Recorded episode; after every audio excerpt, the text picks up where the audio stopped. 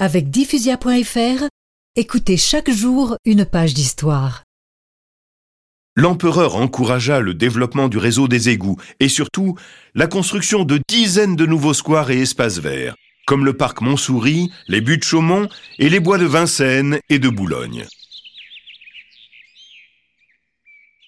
Paris s'agrandit en annexant le 1er janvier 1860 11 communes voisines, dont Auteuil, Vaugirard ou encore Bercy.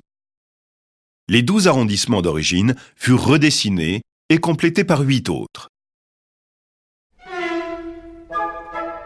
Parallèlement, Napoléon III multiplia les séjours personnels dans les villes d'eau, telles que Vichy, Plombières, Biarritz, ce qui contribua beaucoup à leur lancement et à leur fortune durable.